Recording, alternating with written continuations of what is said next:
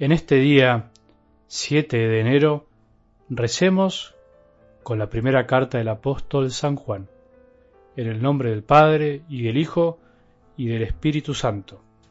Hijos míos, tenemos plena confianza de que Dios nos escucha si le pedimos algo conforme a su voluntad. Y sabiendo que Él nos escucha en todo lo que le pedimos, sabemos que ya poseemos lo que le hemos pedido. El que ve a su hermano cometer un pecado que no lleva a la muerte, que ore y le dará la vida. Me refiero a los que cometen pecados que no conducen a la muerte, porque hay un pecado que lleva a la muerte. Por este no les pido que oren. Aunque toda maldad es pecado, no todo pecado lleva a la muerte. Sabemos que el que ha nacido de Dios no peca, sino que el Hijo de Dios lo protege y el maligno no le puede hacer nada. Sabemos que somos de Dios y que el mundo entero está bajo el poder del maligno, y sabemos también que el Hijo de Dios ha venido y nos ha dado inteligencia para que conozcamos al que es verdadero, y nosotros permanecemos en el que es verdadero, en su Hijo Jesucristo. Él es el Dios verdadero y la vida eterna. Hijitos míos, cuídense de los ídolos. Palabra de Dios.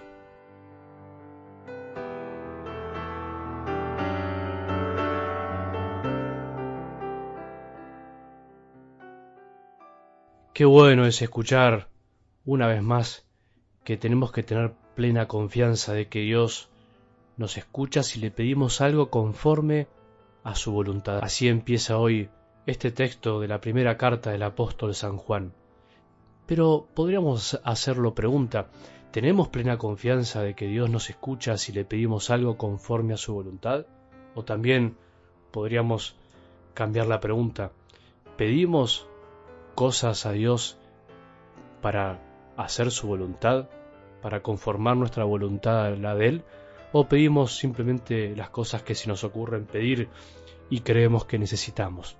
Cuando vamos creciendo en la fe, cuando vamos caminando cada vez más de la mano de Jesús, ya no pedimos tanto lo que se nos ocurre, lo que pensamos que necesitamos, sino que vamos aprendiendo a pedir siempre solo aquello que nos acerca a la voluntad del Padre.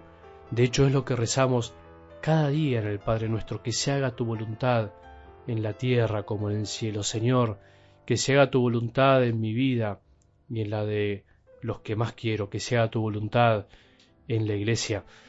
Él nos escucha en todo lo que pedimos y por eso el que tiene fe y pide aquello que Dios quiere para la vida de cada uno, ya posee lo que ha pedido. La fe nos hace experimentar de antemano la dulzura y el gozo del cielo.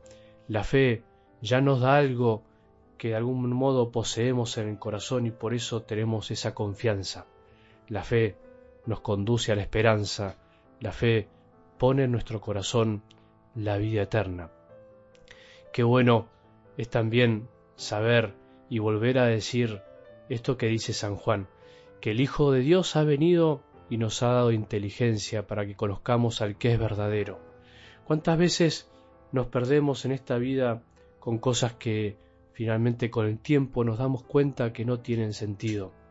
¿Cuántas veces hemos acudido a soluciones de nuestros problemas, de nuestras angustias, de nuestras tristezas, a lugares donde finalmente no hemos encontrado la verdad de Dios?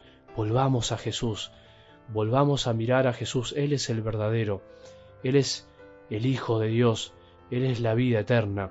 Por eso nos tenemos que cuidar de toda clase de idolatría, la idolatría que nos hace cambiar la imagen de Dios por cualquier otra cosa, la idolatría que muchas veces reemplaza la bella y maravillosa figura y rostro de Cristo por ídolos fabricados por nuestras manos, por ideologías, por pseudo religiones que nos atraen por el dinero, por el placer, por tantas cosas en esta vida que se transforman en nuestros ídolos. Siempre estará al acecho en nuestro corazón el deseo de fabricarnos un Dios a nuestra medida, un Dios que en definitiva no nos pide cambiar, sino que nos invita a mantenernos en donde estamos. No, ese no es el Dios cristiano.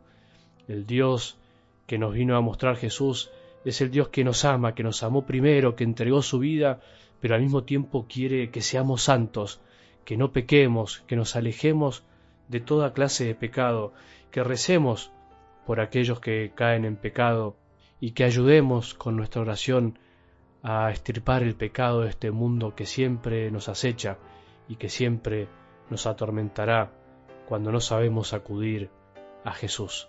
Volvamos una vez más a afirmar nuestra fe en Jesucristo, verdadero Dios y verdadero hombre que vino a nuestra vida a salvarnos de todo pecado, a mostrarnos el camino del bien, a mostrarnos la belleza de la verdad, a enseñarnos a vivir esta vida llenos de gracia y de vida eterna.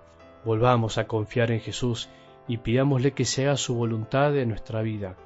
Pidamos sabiendo que lo que pedimos Él nos lo concederá. Como decía el mismo Jesús, si un padre escucha a su hijo pedirle un pedazo de pan, ¿le va a dar una piedra? Si nosotros le pedimos al Padre por medio de Jesús que nos dé el Espíritu Santo, que nos dé esa inteligencia y sabiduría para saber hacer en cada instante su voluntad, creemos que no nos concederá. Roguemos al Señor que nos conceda esta fe pura y sencilla, esa fe que nos lleva siempre a abrazarnos a su voluntad, por más que muchas veces no la comprendamos. Que tengamos un buen día y que la bendición de Dios, que es Padre misericordioso, Hijo y Espíritu Santo, descienda sobre nuestros corazones y permanezca para siempre.